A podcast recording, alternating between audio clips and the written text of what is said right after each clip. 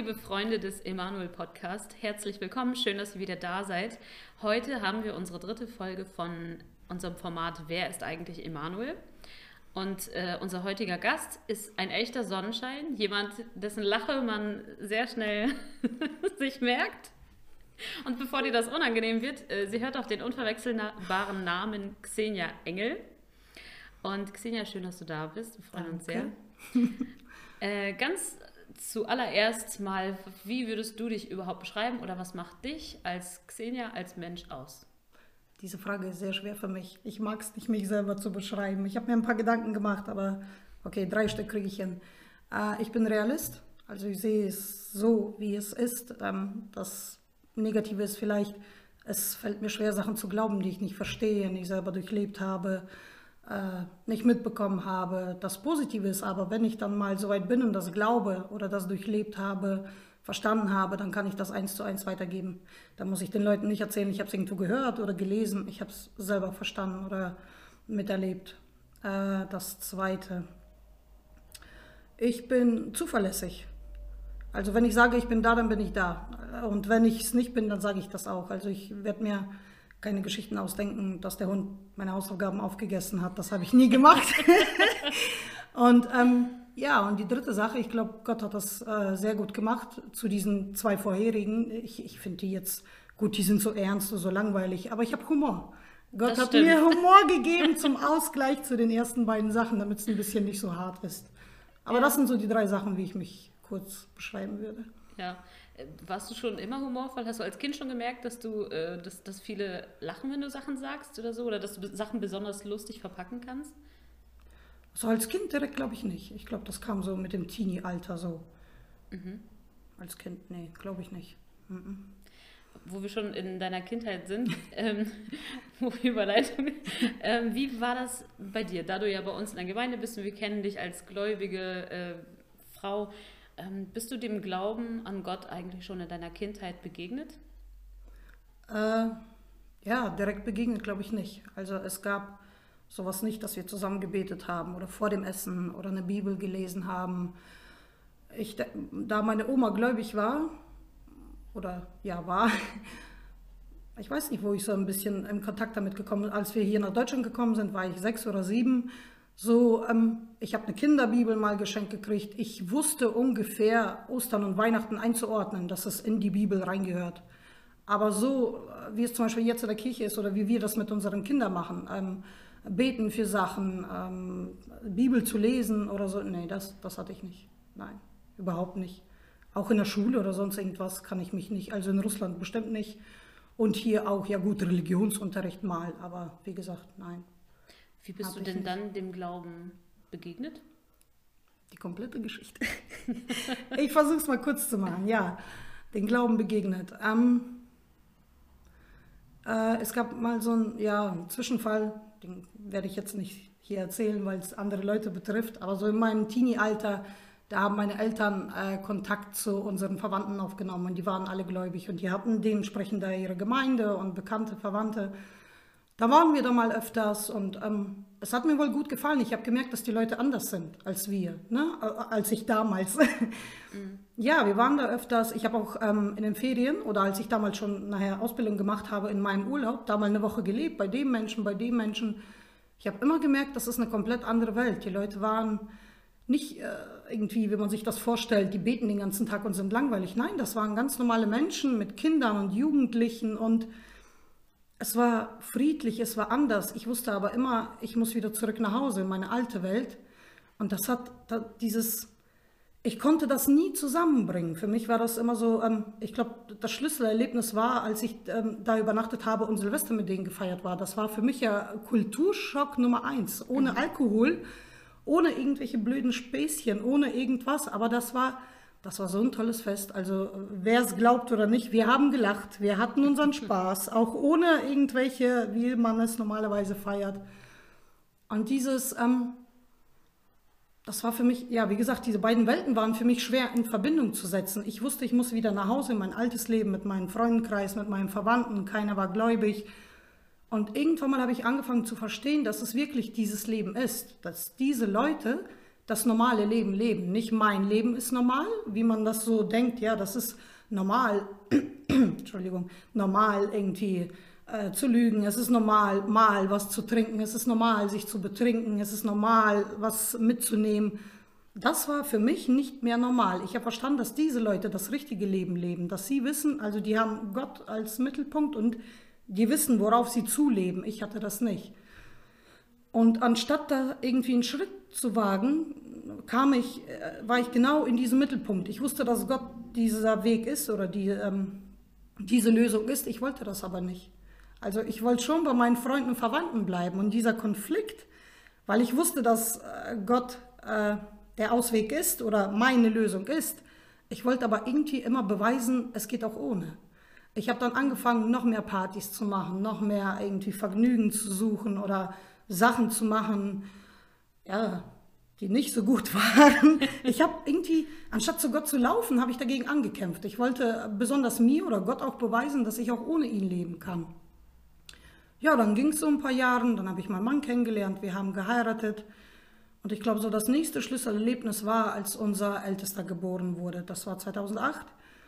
Das war für mich ein Weltzusammenbruch. Ich glaube, es wird ähm, Schwangerschaftsdepression oder sowas mhm. genannt. Aber für mich, also das ist so ein schöner, das klingt so harmlos und schön, aber für mich ist echt eine Welt zusammengebrochen. Für ja. mich, wenn man meine Vorgeschichte kennt, dass ich ähm, früher lange krank war, ich hatte Rheuma in Krankenhäusern, ich war von Natur aus, ja, oder was heißt von Natur aus? Ich habe mich so entwickelt, ich war ein sehr egoistischer Mensch. Also es musste alles nach meiner Meinung gehen, es musste alles, was ich will, habe ich bekommen. Meine Eltern haben alles immer für mich gemacht, weil ich ja eben krank war, haben die mich immer okay. im Krankenhaus waren, die und da und hier und ich hatte immer. Und dann kommt plötzlich unser Sohn ähm, zur Welt und er wir, will mir diese Position streitig machen. Mhm. und das war für mich so ein Erlebnis. Damals wusste ich ja nicht, dass ähm, ja ich muss mich ändern oder ich muss, es liegt an mir. Ich war echt, das war echt schwer für mich. Das war ich bin so dankbar, dass meine Eltern, die waren schon damals gläubig, die wussten, was los ist. Also dieser Kampf und dieses, dass ich nicht wusste, wohin. Und die haben für mich gebetet, die haben unterstützt, wo die nur konnten. Die waren Tag und Nacht bei, äh, bei uns. Und ja, dann ist er etwas älter geworden, ich glaube so zwei oder so. Das hat sich alles so eingestellt. Äh, 2011 ist unser zweiter zur Welt gekommen. Mhm. Und das war wieder so ein Nervenzusammenbruch. Ich, ich hätte ich, jetzt gedacht, dass du dann jetzt darauf vorbereitet warst. Ah, dachte ich auch. Aber dann hast du ja zwei, die deine Aufmerksamkeit und alles. Nein, das ja. war, ich dachte auch so, mit dem ersten hast du das Schlimmste und unser, das Komischste ist ja noch, unser zweiter war komplett anders. Er war ruhig, er hat geschlafen und trotzdem, das war wieder so eine Konfrontation mit meinem Ich. Mhm. Also klar, mir war es damals auch peinlich. Wie will, wem willst du schon sagen, dass du von deinem eigenen Sohn überfordert bist? Ja. Das, äh, das verstehen Menschen nicht. Du musst eine glückliche Mutter sein, du musst froh sein, ja. Und klar war ich glücklich. Ich, ich war glücklich, dass wir gesunde Kinder hatten. Äh, es war nichts mit ihnen, es war. Aber es passte einfach nicht. Das war alles für mich zu schwer. Ich war überfordert. Und irgendwann mal, das war wieder mal so ein, äh, ich glaube, das war abends oder so, wollte der Kleine nicht schlafen. Das war so anstrengend. Und ähm, ich weiß gar nicht, ob ich oder mein Mann meine Eltern angerufen haben. Die sind dann gekommen. Und ich, das war das erste Mal, dass ich echt zusammengebrochen bin. Ich habe angefangen zu heulen, ich kann nicht mehr und ich werde nicht ohne Gott, ich will gar nichts mehr. Und das war so einfach, so leicht, wo ich immer dachte, ich muss gegen Gott ankämpfen oder ich muss cool sein und beweisen, dass ich ohne Gott kann. Aber das war, äh, mein Vater hat für mich gebetet. Ja, und am nächsten Tag war alles wieder gut und ganz ehrlich habe ich Gott vergessen. Also, oh. ja, wer gedacht hätte, dass du, weißt du, dieses, man sagt ja, du bekehrst dich und dann fühlst du diese Erleichterung. Ich hatte diese Erleichterung. Ich hatte diese Zuversicht. Und am nächsten Tag war wieder alles futsch. Das war so, ja, ich habe es geschafft und fertig ist. Ja. Und dann sind wir wohl ab und zu mal in die Gemeinde meiner Eltern noch mitgekommen und ich glaube, ein Jahr später ist wirklich, sind ein paar andere Sachen noch auf mich zugeprasst und, und ähm, ja, in der Familie, wir haben uns öfters gestritten mit den Kindern. Das war alles überfordernd, alles. Ähm, irgendwann mal habe ich ganz stumpf den damaligen Pastor einfach zu Hause aufgesucht. Ich glaube, das war Samstagmorgen oder so. Die waren kurz aufgestanden und ich bin da reingeplatzt und habe mit ihm geredet und wir haben gebetet und alles. Und dann nochmal in der Kirche und, und irgendwie habe ich immer mal gesagt, du, ich merke nicht, dass ich wirklich irgendwie bekehrt bin oder mit Gott lebe. Und das hat, ich glaube, wir hatten Anlauf zwei, dreimal, viermal, weißt du, so beten und, und dieses. Jetzt im Nachhinein verstehe ich das. Ich glaube, Gott wollte mir nur damit sagen, also Mädchen, komm, wie alt bist du? Also der erste mhm. Schritt ist gemacht. Jetzt musst du auch mal was machen. Ich habe immer so drauf gewartet, weißt du, dass ich schwebe und alles ja. ist gut. Gott und die Engel machen alles für mich. Nein, ich musste echt anfangen, ähm, ja, danach zu leben. Die Bibel zu lesen, auch das zu machen, was in der Bibel steht, die Kirche besuchen, Freundeskreis wechseln, mich auf jeden Fall verändern, zu sehen, was in mir nicht richtig läuft. Und das ist so dann der Anfang des Glaubenslebens gewesen. Ja, und wie lange ist das jetzt her? Ich habe schon zu Hause überlegt. Also unser Jüngster ist 2011 geboren. Und ich glaube, das war 2012, 2013. Mhm. Mhm. Ja, achso, dann hast du jetzt aber auch schon ein paar Jahre, wo du dann ja. das Ganze ernsthaft betreibst, sozusagen. ja. Ich warte zwar immer noch auf Wunder, weil ich denke, als Christ kannst du davon ausgehen, aber ja, ich weiß, du kannst nicht einfach so sitzen, weißt du, und, und erwarten, dass ähm, von oben Geld und Essen kommt und du sitzt als Christ und bekommst alles. Das ist nicht so. Ja. Du musst schon an der Beziehung arbeiten. Das stimmt. Und Gott hat ja auch schon einige, einiges in deinem Leben gemacht. Dein ja, Mann hat, dich, hat sich ja vor wenigen Jahren ja.